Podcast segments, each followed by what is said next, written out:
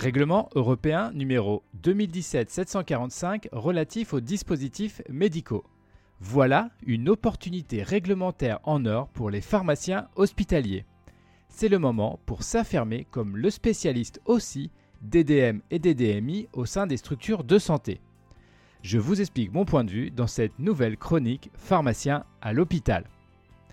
Mais avant de commencer, un petit clic sur abonnement et 5 petites étoiles en commentaire serait vraiment bien pour soutenir ce podcast.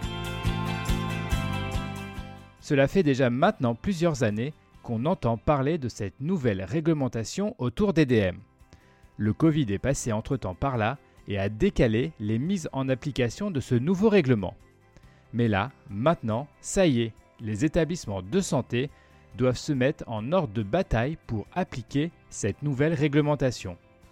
Et je dois dire que c'est plutôt une bonne chose.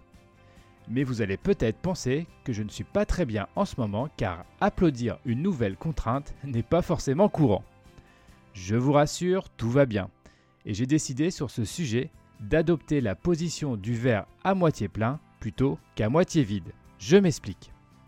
Ce nouveau règlement va remettre en cause de nombreuses organisations avec à la clé sûrement un gros travail pour les pharmaciens, les blocs et les directions.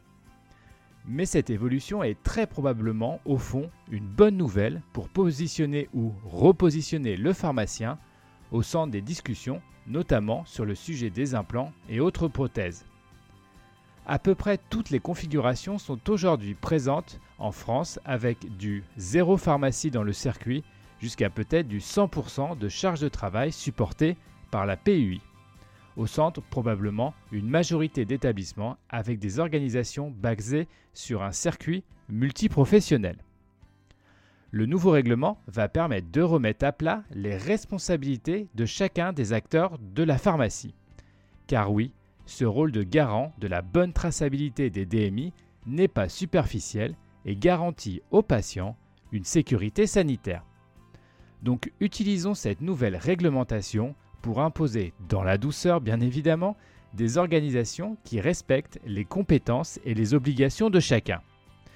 Et ce nouveau texte, je trouve, donne une place importante aux pharmaciens dans le circuit des dispositifs médicaux.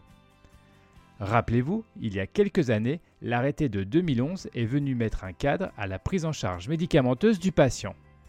Ce texte a obligé, volontairement ou sous pression administrative, les établissements à s'organiser pour garantir la sécurité du médicament.